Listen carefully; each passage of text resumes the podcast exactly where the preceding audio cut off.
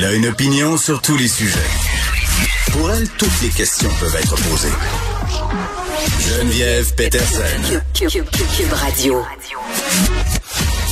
Salut tout le monde, bienvenue à l'émission. Je commence avec une petite info drôlatique. En tout cas, moi, ça m'a bien fait rire. Euh, Peut-être que vous, ça vous fera moins rire, mais je me sais quand même, euh, euh, Parti québécois qui présenté aujourd'hui un plan de 7 milliards pour réformer le système de la santé. Le Paul Saint-Pierre Plamondon, le chef du parti qui était en point de presse. Euh, puis là, tu te dis, oh mais my God, 7 milliards pour réformer la santé, c'est formidable, ce serait extraordinaire.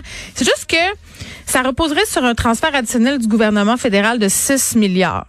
Donc, c'est comme de dire, quelque part, maman, je veux m'en aller en appartement, je suis vraiment prête, tu vas voir.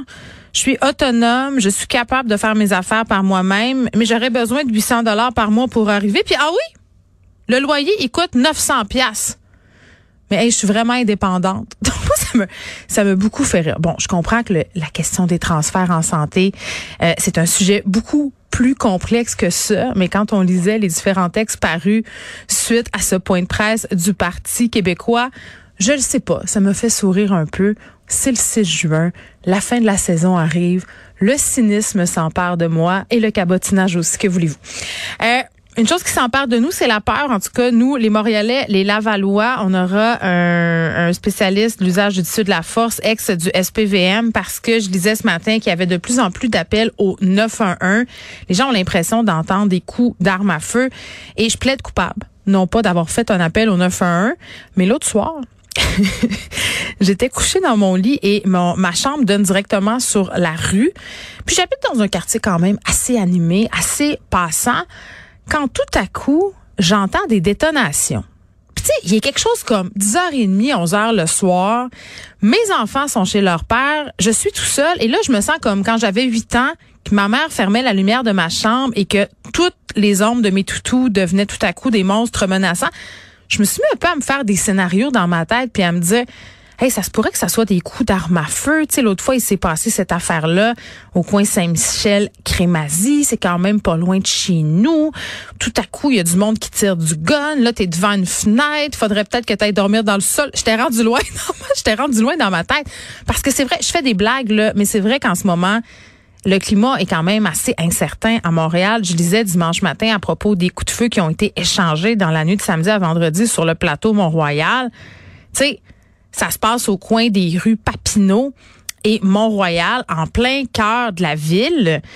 Les gens étaient complètement atterrés par ça. Puis je, je me refais toujours cette réflexion-là. Tu sais, c'est parce que j'aime ça me regarder un peu aller puis regarder un peu mes billets puis regarder un peu nos premiers réflexes. Je trouve ça, ça en dit long sur, sur, sur qui nous sommes. C'est de se dire pourquoi on a toujours l'impression que c'est plus grave quand ça se passe près de chez nous.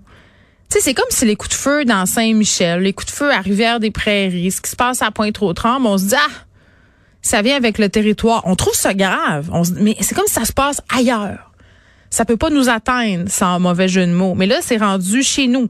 Fait que c'est le phénomène du pas dans ma cour qui embarque. Je sais pas si ça va pousser le SPVM, la mairesse Plante, à, sévir, à être plus actif sur le dossier des armes à feu, mais, mais c'est vrai qu'en ce moment, il y a une montée des appels au 911. Les gens entendent des bruits, puis il y a toutes sortes d'affaires qui peuvent nous faire croire qu'on est en train d'entendre des détonations.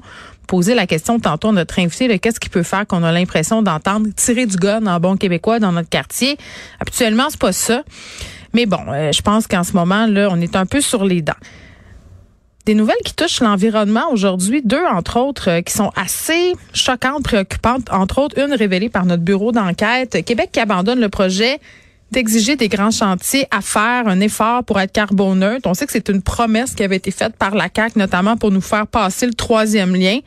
Donc on dit que puis ça, a été difficile d'obtenir euh, ces informations-là là, de la part du ministère des Transports, le bureau d'enquête du Journal de Montréal qui a réussi. Mais là, on, on laisse ça tomber parce que on veut pas nuire à l'économie, il faut y aller, il faut aller plus vite. Puis ce qu'on ce qu'on va privilégier au niveau de la CAC, c'est une compensation. Et ça, moi, ça me fait halluciner parce que euh, il me semble que ça va à l'encontre de tout ce qu'on est en train de se dire par rapport à la crise climatique. On n'est plus rendu à compenser. On n'est plus rendu à s'excuser d'avoir pollué. On est en train d'être dans une période où on est fortement, et c'est un euphémisme de le dire, appelé à changer nos comportements, et le gouvernement du Québec est même pas capable de donner l'exemple sur le projet euh, bon du troisième lien sur les futurs grands projets à venir là, pour les infrastructures du Québec. On va y aller au niveau d'une compensation. Moi, je, je ça me rentre pas dans la tête. Mais bon, ça c'était la mauvaise nouvelle. Par contre, on a choisi que c'était fini les passe droits pour les entreprises qui utilisaient notre eau à rabais là, dorénavant. Euh, on va leur serrer la vis, c'est ce qu'a dit François Legault. Moi, je viens du Saguenay, je l'expliquais à Patrick Derry tantôt. J'ai grandi euh, dans une région où le Rio Tinto, pour vrai, est, roi et maître, là, fabricant, euh, fabricant pardon d'aluminium ont vraiment euh, utilisent l'eau potable pour fabriquer l'aluminium peuvent aussi avoir un impact, jouent avec le niveau des lacs là-bas euh, pendant le déluge du Saguenay, là, des grandes entreprises, euh, des barrages et tout ça. Bon, pas, pas seulement Rio Tinto, là, mais des entreprises la ville de la ville qui ont été impliquées là-dedans. On n'a jamais trop su finalement c'était la responsabilité de qui, mais quand même.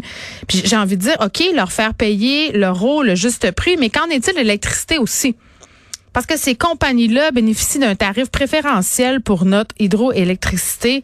Donc, est-ce que le fait de tarifer l'eau à un, prix moins avantageux pour eux, ce serait peut-être un point de départ pour aussi aller avec l'électricité? Moi, je pense que ça pourrait être une bonne idée.